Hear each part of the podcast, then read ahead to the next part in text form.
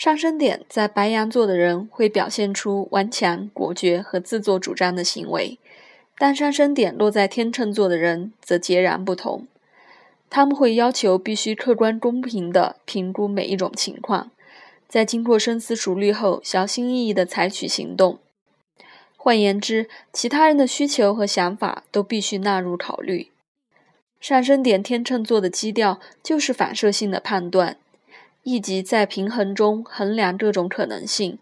最后选择最适当的生存方式或行为。但察觉他人的观点，或是从各种角度去考虑事情的倾向，有时反而会成为一块绊脚石，阻碍他们采取行动的能力。因此，上升点在天秤座的人大多以犹豫不决、优柔寡断和观望的态度闻名。我们如果能有一套基础的价值体系，就比较容易做决定。因此，上升点在天秤座的人肩负的最沉重功课，就是建立一套价值标准和理想。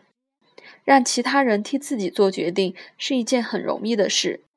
但即使天秤座是根据自认的真实和公正去采取行动，就一定保证会有完美漂亮的结果吗？我有一个英国朋友，狂热的迷恋日光浴，但是即使遇上英国少有的阳光艳丽的日子，他却并没有待在自家的后院花园中享受阳光，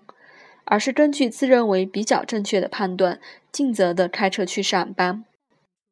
从鼓励的角度来看，我们可以理性的期待天神们会给他一个微笑，肯定他做了一个如此高尚的决定。但为什么他休假的时候总是在下雨？上升点在天秤座的人应该学会如何做决定，同时为自己的决定负责。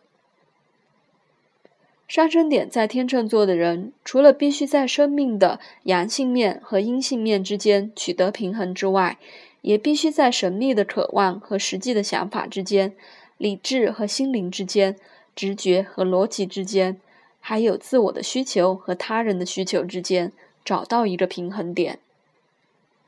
上升点在天秤座的人追求完美的关系、理想的哲学观以及任何令人感到和谐和愉悦的事物。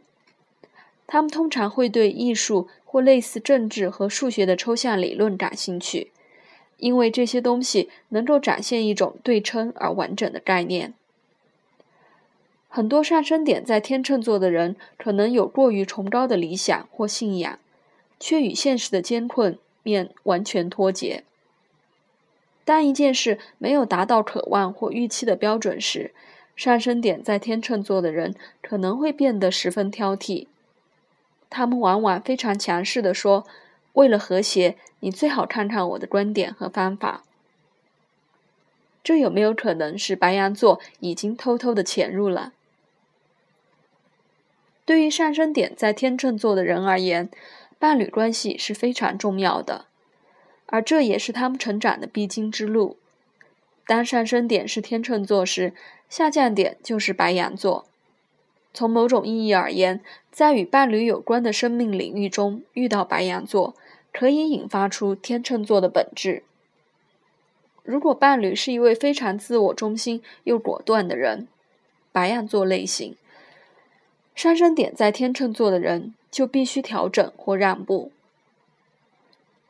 然而，当对方变得太不公平、太过于强势，或是要求太多时，上升点在天秤座的人就必须学着为自己挺身而出，要求天秤座所注重的公平与和谐。别忘了，对立的事物总有办法让事情逆转。当上升点在天秤座的人不喜欢你的演出方式时，他很快就会让你知道这一点。大多数的占星学教科书都会提到，上升点在天秤座的人身材比例非常匀称，体态迷人，但很容易因为懒惰或是过度沉溺而发胖。风象星座落在上升点时，外表通常都比较精致，而非粗线条。根据阿道夫·希特勒儿时洗礼仪式的记录来看，他的上升点就落在天秤座，凸显了天秤座会为了自己的哲学或政治理念而容许残暴，甚至毁灭一切不符合自认为和谐或完美的事物。为了平衡一下这个偏颇的观点，我在此必须举出一些展现上升点天秤座正面特质的例子。在诗人卡尔·桑德伯格的出生星图中，金星双鱼座落入代表创作表现的第五宫，温斯顿·丘吉尔的金星则落入负责沟通的第三宫。